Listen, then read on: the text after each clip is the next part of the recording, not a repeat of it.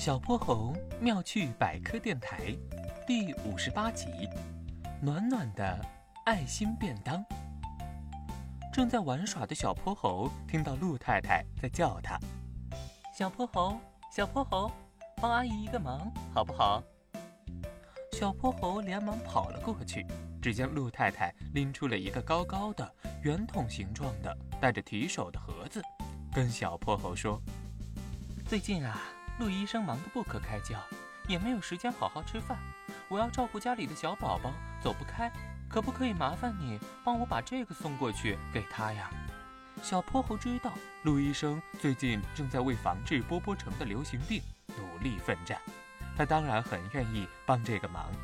陆太太看到小泼猴答应了，眯着眼睛笑得可开心了，还特意嘱咐小泼猴去医院的时候要戴好口罩。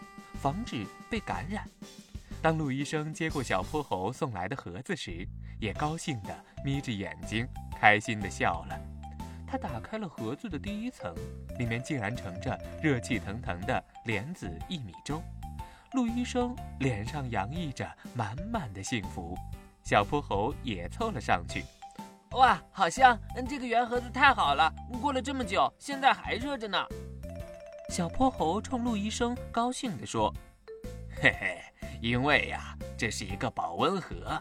你先注意看它的内壁，上面镀了一层银，它可以把热粥发出的热射线反射回去，断绝散热的通路哟。”小泼猴这才注意到，保温盒子的内壁亮晶晶的，像镜子一样。还有啊，更重要的是，保温盒当中是有一个真空夹层的。真空啊，就是把空气抽走，没有了空气，热量就更不容易散发了哟。热量跑不出，还会被反射回去，这样一来二去，保温效果就达成了。陆医生一边说，一边又打开了食盒的第二层。小泼猴一看，里面竟然是凉丝丝的冰糖绿豆汤，这下子他又生出了满脑门的问号。陆医生，陆医生，陆太太做的冰镇绿豆汤怎么还这么凉啊？它装在盒子里，不是应该变热吗？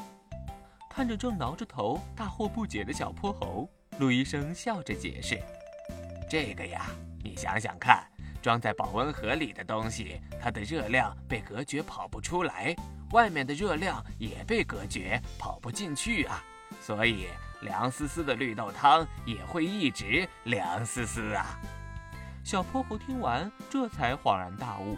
这个时候，陆医生又打开了第三层保温盒，谁知啊，里面却并没有吃的东西，而是留了一张纸条：“请你安心工作，照顾好自己，我们等你回来。”小泼猴这才注意到，一直保持着微笑的陆医生一脸的疲惫，他已经三天三夜没有休息了。小泼猴的鼻子一酸，眼圈。也红了。嗨，各位小朋友，我是小泼猴，非常欢迎大家在每期节目下方留言，把心中的大问题、小问题告诉给小泼猴哟。